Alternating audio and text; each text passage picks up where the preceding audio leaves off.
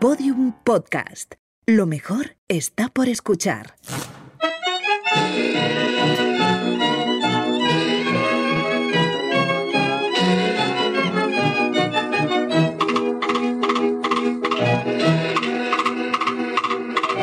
Hola campaneras, espero que estéis bien cuidándoos y cuidando.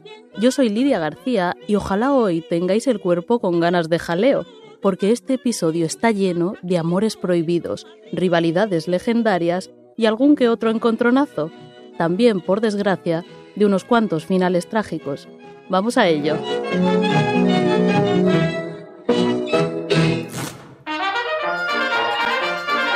Hay campaneras, temporada 2, episodio 4. Querida comadre. En 1915 prácticamente toda Europa estaba enfrascada en la Primera Guerra Mundial. Las alianzas entre países variaban, pero los soldados seguían muriendo en el frente. Las noticias de la guerra llegaban sin parar. Las simpatías del rey Alfonso XIII estaban divididas. Las mujeres de su vida, las oficiales al menos, apoyaban a bandos contrarios. Su madre, María Cristina, era de origen austriaco. Su mujer, Victoria Eugenia, la que se presentó en el convite de su boda con el vestido lleno de sangre tras aquel terrible atentado del que hablamos en el episodio anterior, era británica. En cualquier caso, España se declaró neutral. Mientras a miles de kilómetros Europa se desangraba, en Madrid había ganas de diversión. El 4 de noviembre de 1915, el Teatro Romea estaba hasta la bandera. Allí no cabía ni un alfiler. Hacía bastante frío afuera y la gente se apiñaba con gusto para ver el espectáculo. Iba a actuar una joven artista de 18 años que tenía al público encandilado. Aquella muchacha cantaba, bailaba y hasta hacía imitaciones de otras estrellas con las que el público se tronchaba. Pero esto último no le parecía igual de divertido a todo el mundo. A nuestra ya conocida Raquel Meyer, la divina, no le hacía ni puñetera gracia que aquella jovencita la imitara, y esa noche decidió hacer algo al respecto. Aunque el teatro estaba lleno, la Meyer consiguió colarse para darle su merecido a aquella atrevida imitadora, que no era otra que Encarnación López, la argentinita. Así contaba el periódico El Liberal la que se lió aquella noche. La argentinita ejecutó la parodia de un cuplé de Raquel Meyer titulado El matrimonio, esta, que en repetidas veces había prohibido la parodia en cuestión, abandonó el patio de butacas e irrumpió en el escenario. En aquel momento acababa de cerrarse la cortina y acababa la argentinita los últimos versos del cuplé Yo para ti, tú para mí y esto para ti, agregó como sonora coletilla Raquel Meyer al tiempo que le propinaba una bofetada. La argentinita entreabrió la cortina y le dijo al público no puedo continuar porque Raquel Meyer me ha dado una torta. Así se las gastaba la Meyer, vamos, menuda leyendita de mujer. Ahora que Encarnación López la argentinita tampoco se quedaba atrás. Esta cantante, bailarina y coreógrafa esquivó muchos golpes en la vida, aunque aquella bofetada ya legendaria la sorprendiera. Ella, la argentinita, es la protagonista de este episodio.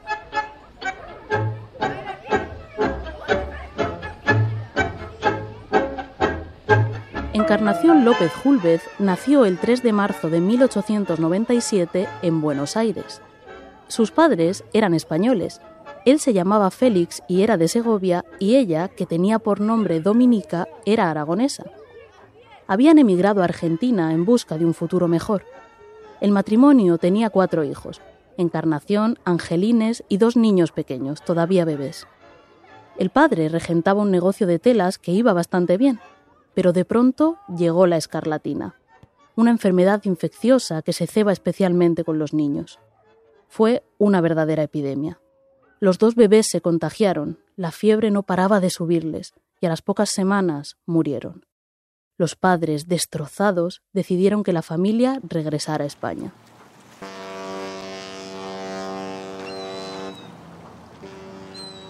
Cuando volvieron, Encarnación tenía unos cinco años a esa edad la niña ya se arrancaba a bailar con un talento que dejaba pasmados a quienes la veían. Recién cumplidos los ocho, actuó por primera vez con público. Fue en la ciudad de San Sebastián, y la estrella del cartel esa noche era Consuelo Bello la Fornarina. aquella cupletista enterrada bajo la escultura de un ángel sin cabeza de la que hablamos en el segundo episodio, ¿os acordáis? La que cantaba cuplés tan conocidos como aquel de Cata catapum, catapum, pum candela, para arriba, polichinela. Al ver aquella chiquilla tan pequeña, la fornarina se enterneció y la ayudó a vestirse para salir a escena. Conservaron cierta amistad toda la vida. Algunos años después, cuando Encarnación comenzó a triunfar con sus imitaciones, la fornarina, que tenía bastante mejor carácter que la Meyer, incluso la animó a que la imitara. Hasta le prestó su ropa para que lo hiciera. Pero cuando el número estaba casi listo, Consuelo murió prematuramente. Encarnación nunca llevó esa imitación a escena, por respeto al recuerdo de su compañera fallecida. Nunca olvidó lo bien que la trató aquel primer día.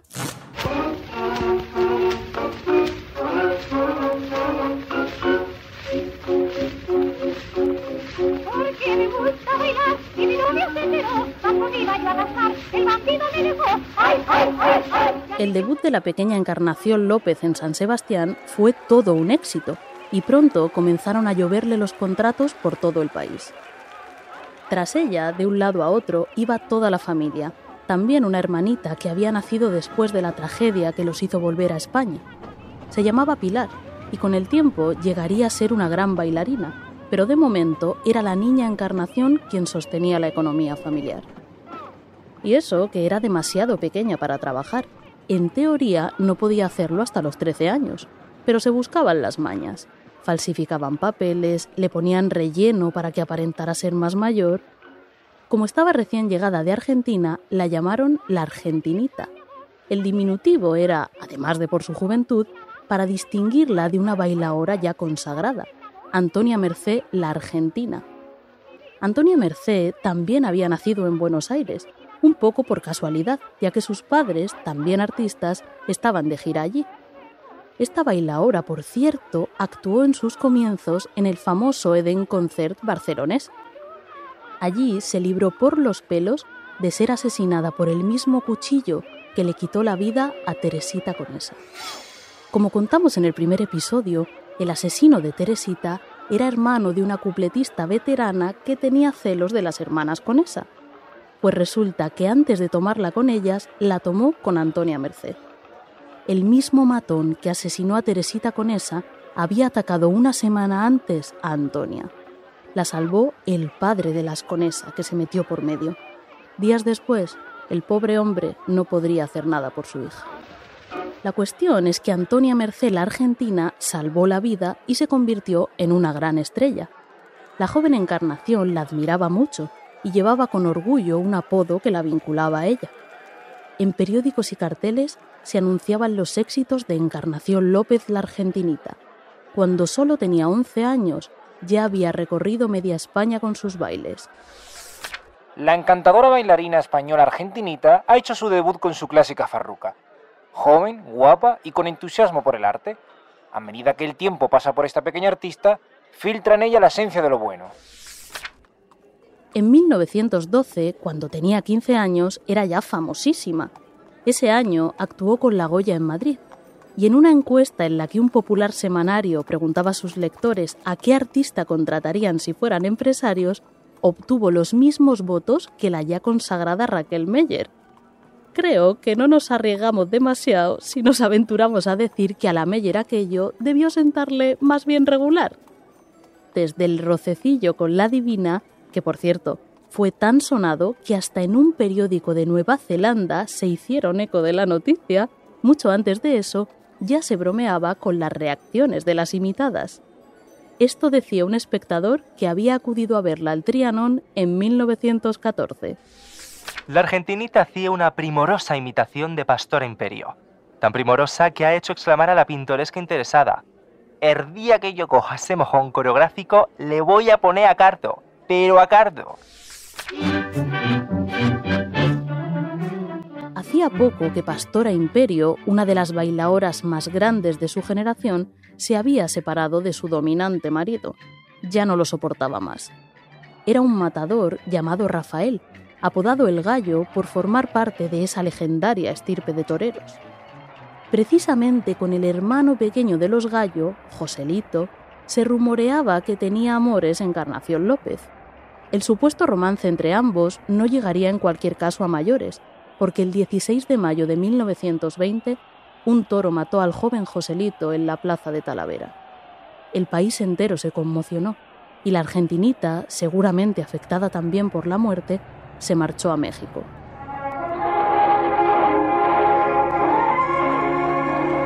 Parece ser que allí se encontró por casualidad precisamente con el cuñado de Joselito, también torero. Se llamaba Ignacio Sánchez Mejías y estaba casado con la hermana pequeña de los Gallo, Dolores. Él también lloraba la pérdida del diestro. La tarde en que el toro lo mató compartían cartel y había muerto prácticamente en sus brazos. Quién sabe si en un primer momento sería el duelo en común lo que les unió. Lo cierto es que Encarnación e Ignacio pronto se enamoraron perdidamente. Aunque él estaba casado, su relación acabó siendo un secreto a voces.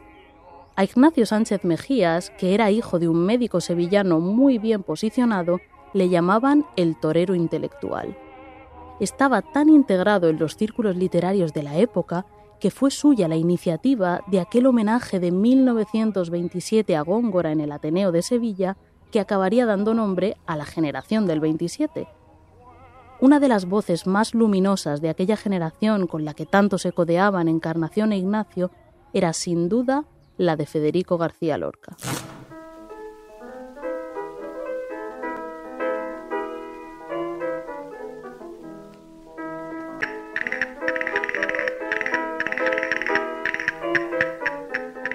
Encarnación y Federico habían trabajado juntos por primera vez en 1920, cuando ella participó en la primera obra teatral del poeta, El maleficio de la mariposa. En una carta a su familia, Federico les contaba que cuando la argentinita, una muchacha que le parecía muy simpática y muy lista, leyó el texto por primera vez, se echó una panza a llorar. Se cayeron bien desde el principio y enseguida se convirtieron en colaboradores habituales y amigos íntimos. En sus cartas, como recordaba una reciente exposición del Centro Federico García Lorca, él la llamaba querida comadre.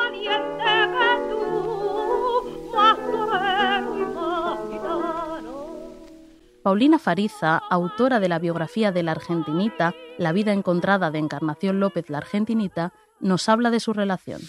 Cuando colaboran en El Maleficio de la Mariposa, la argentinita es famosísima. Ella sola llenaba teatros. No hay grabaciones, pero lo que la argentinita seguramente bailó entonces, pues tendría que ser algo de creación más propia, más vanguardista, más vinculada, yo que sé, a lo que, a lo que venía de los ballets rusos, así un poco convencionales, ¿no? Algo así. He encontrado algún artículo que decía que ella salió con un vestido medio o con ropa medio transparente y que el público estaba abucheando a Lorca y abucheando la obra porque no gustaba en absoluto, pero cuando salió la argentinita con una ropa semi-transparente, la cosa que, bueno, y sí, Morla Lynch dice que, bueno, que eso apaciguó el ambiente. Ahí la obra no cuajaba, costó y demás, pero ellos dos se hicieron muy amigos. Y por lo que dice la hermana de, Encarnación, Pilar López, ellos se reían muchísimo.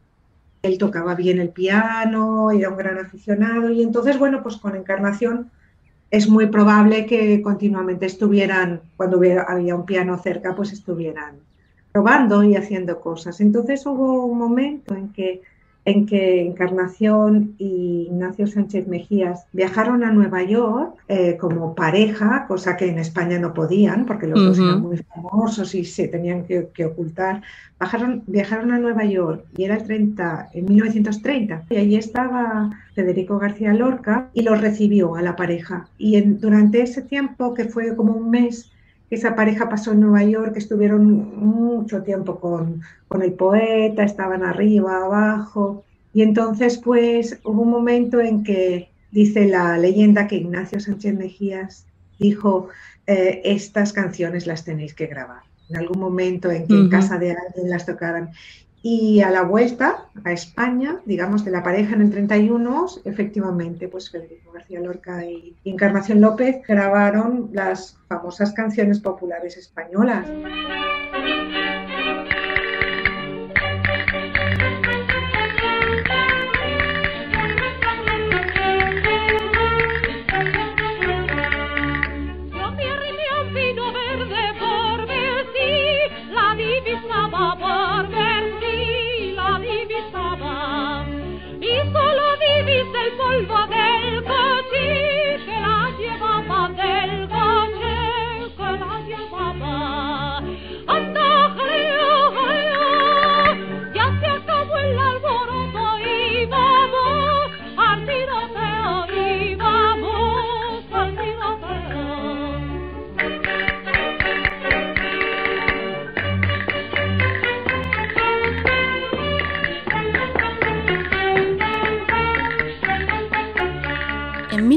1933, Encarnación preparaba una versión de El amor brujo de Manuel de Falla, asesorada por Federico y ayudada por Ignacio.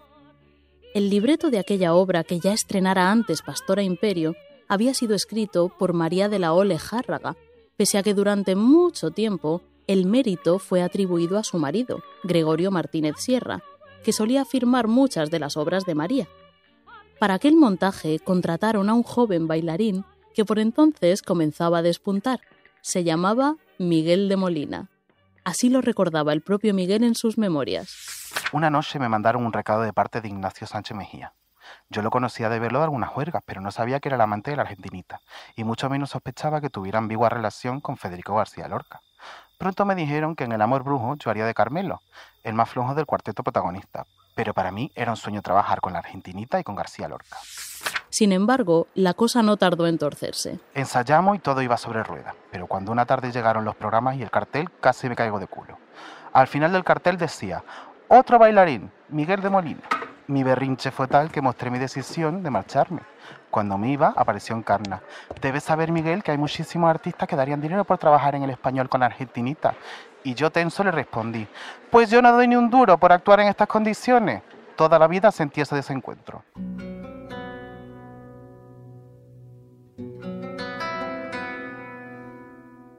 Al año siguiente de aquel incidente con Molina, en 1934, la tragedia golpeó la vida de la argentinita. Aunque estaba algo desentrenado, Ignacio se empeñó en volver a los ruedos. El 13 de agosto, un toro llamado Granadino lo mató en la plaza de Manzanares. Encarnación, que había compartido diez años de su vida con él, ni siquiera pudo ir al entierro.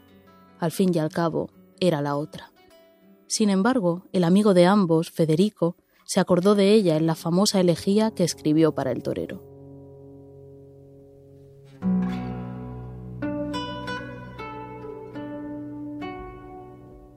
Llanto por Ignacio Sánchez Mejías. A mi querida amiga, Encarnación López Julvez. A las 5 de la tarde. Eran las 5 en punto de la tarde. Un niño trajo la blanca sábana a las 5 de la tarde. Una espuerta de cal ya prevenida a las 5 de la tarde. Lo demás era muerte y solo muerte a las 5 de la tarde.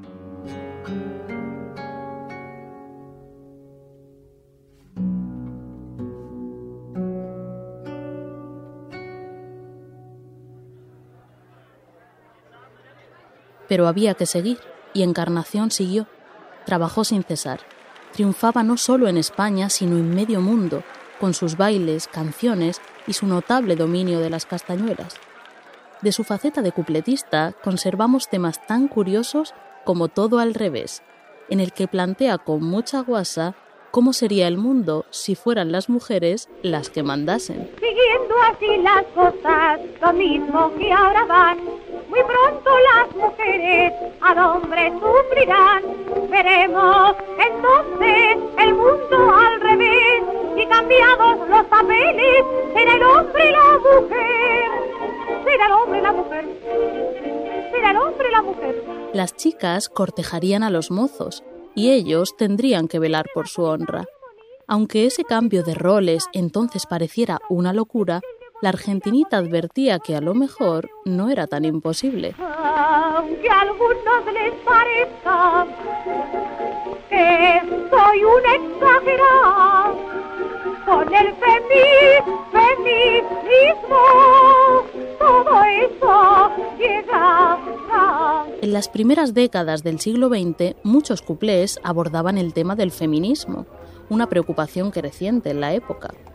Otra de las canciones que cantaba la argentinita en los años 30 parodiaba justamente el modelo de feminidad tradicional. Se titulaba Soy mujer. La letra era de Luis de Tapia, el poeta satírico más famoso de la República, y la música de Manuel Font de Anta, un conocido compositor. En este cuplé, Encarnación interpretaba a una mujer de las de antes, de las que no se dejaban llevar por las corrientes liberadoras. Se mostraba orgullosa de ser una mujer antigua, que ni se ponía falda corta, ni fumaba, ni conducía, una mujer de las de verdad, aunque fuera una infeliz.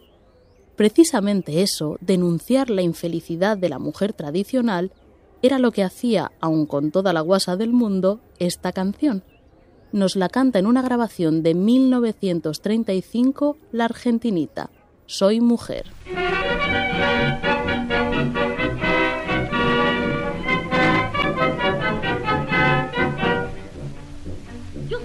Mujer modelo, yo sé bordar y coser, yo no me he cortado el pelo, yo sigo siendo mujer. A mí no me gusta la actual moda exigua, yo soy simplemente la mujer antigua. Yo no soy garzona, yo no uso melena, yo tengo una mata de pelo muy buena. Yo no gasto falda corta en el vestido, yo guardo las piernas para mi marido. Yo no bailo el shimmy, yo no bailo el pop, y fumar, ¡uh, qué asco, me da mucha tos. Fumo en mi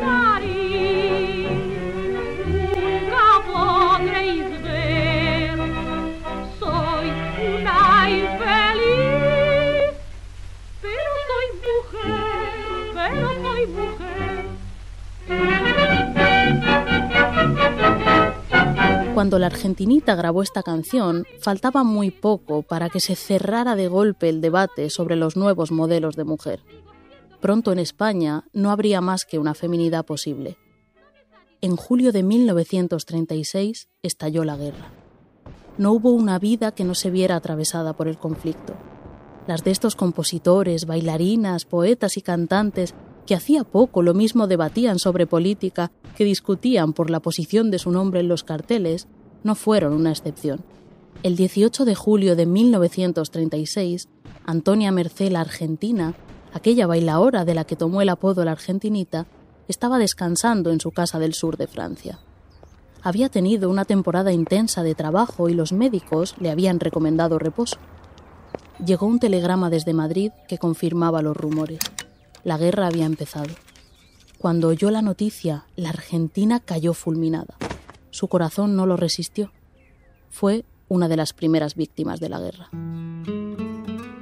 El responsable de la música de Soy Mujer, Manuel Font de Anta, no estaba particularmente implicado en cuestiones políticas, pero su hijo Juan sí, tenía 18 años y era falangista. Siempre se ha dicho que unos milicianos acudieron a su casa a buscarle y se los llevaron a los dos, pero que el joven consiguió escapar en el último momento. Sin embargo, según la familia no fue así. Las nietas cuentan que al oír que alguien llamaba a la puerta, el padre ordenó al hijo que se escondiera. Manuel abrió y cuando los milicianos preguntaron por Juan Font, dijo que era él. Le fusilaron ese mismo día. Luis de Tapia, el letrista de aquella alegre cancioncilla a la que Manuel Font había puesto letra, era un republicano convencido, que puso en todo momento su pluma al servicio de la lucha contra el fascismo, también durante la contienda. Se dice que la guerra lo agotó física y mentalmente, hasta el punto de hacerle perder la razón. Lo cierto es que en 1937 murió, muy mermadas sus facultades, en un sanatorio valenciano. Federico García Lorca buscó refugio en su tierra, pero no le valió de nada. Le asesinaron la madrugada del 18 de agosto de 1936.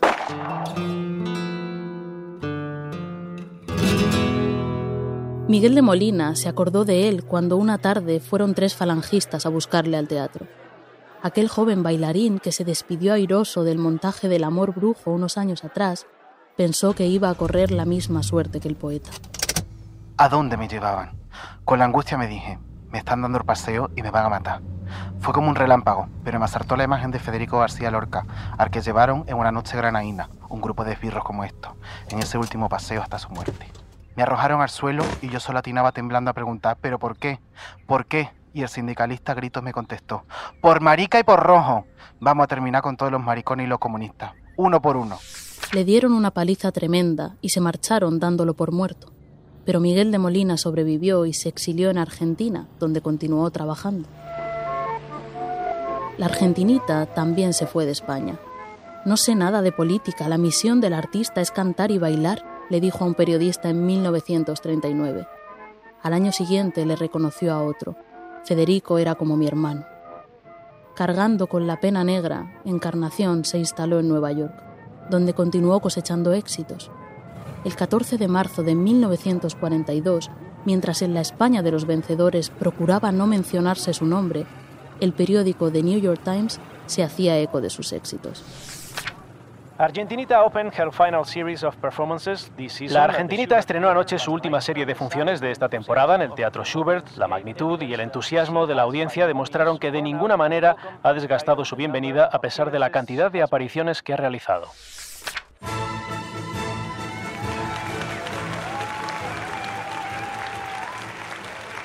Al año siguiente estrenó El Café de Chinitas en el Metropolitan Opera House de Nueva York. Los textos eran de Lorca y los decorados de Dalí. Justamente allí en el Metropolitan bailó el 28 de mayo de 1945 el Capricho Español de Korsakov. Comenzó a sentirse mal a media actuación, pero continuó hasta el final. El público no notó nada. En cuanto acabó la función, la llevaron al hospital. Se quedó ingresada y poco después murió debido a un tumor en el vientre que no quiso operarse.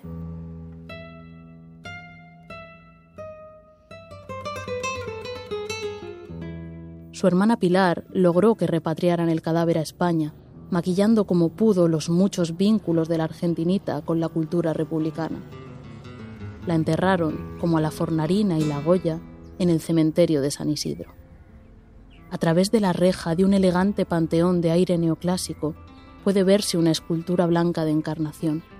En una mano sostiene unas castañuelas, con la otra apunta hacia el aire, como acompañando la declamación de unos versos tal vez de su querido compadre.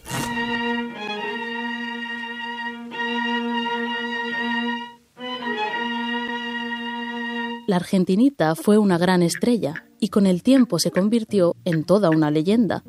Tal vez por eso Miguel de Molina siempre se arrepintió de haberla dejado plantada en aquel montaje del amor brujo. Desde su exilio en el mismo país que había visto nacer a Encarnación, aún lo recordaba con amargura. Cuando Miguel era ya un anciano, concedió una entrevista a Carlos Herrera en la que habló de su trayectoria y también desmintió algunos rumores. Había uno que se venía repitiendo sin cesar. Muchos decían que quien estaba detrás de aquella terrible paliza que le dieron tras la guerra, esa que le había hecho pensar que correría la misma suerte que Lorca, era la cantante Concha Piquer. Decían que ella, celosa de su éxito, había enviado a unos matones para quitárselo de en medio. Miguel de Molina confirmó en aquella entrevista que eso era mentira. Cuando la vio desde su casa, Concha Piquer, también ya anciana, exclamó A buenas horas, mangas verdes, ahora que tenemos los dos permiso para el sepulturero. Aquel falso rumor era una de las cosas más despreciables que se habían dicho sobre ella. Y eso que la Piquer, Conchita, Doña Concha, había dado muchísimo que hablar. Lo fue todo en la escena musical española de la posguerra y condujo su vida privada con el mismo brío con que cantaba sus coplas. Pero de eso hablaremos en el próximo episodio. Mientras tanto, hermosuras mías, cuidaos y cuidad.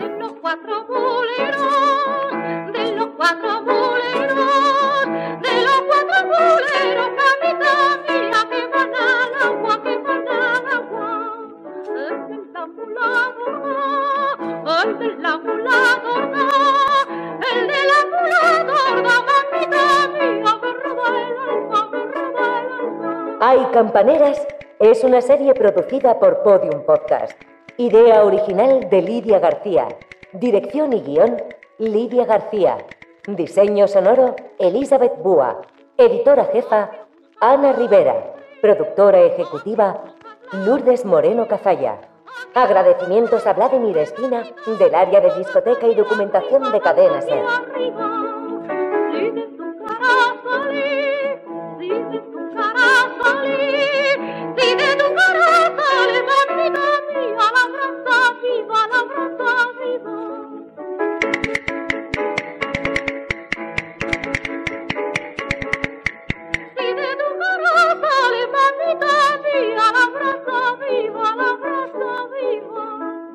Todos los episodios y contenidos adicionales en podiumpodcast.com.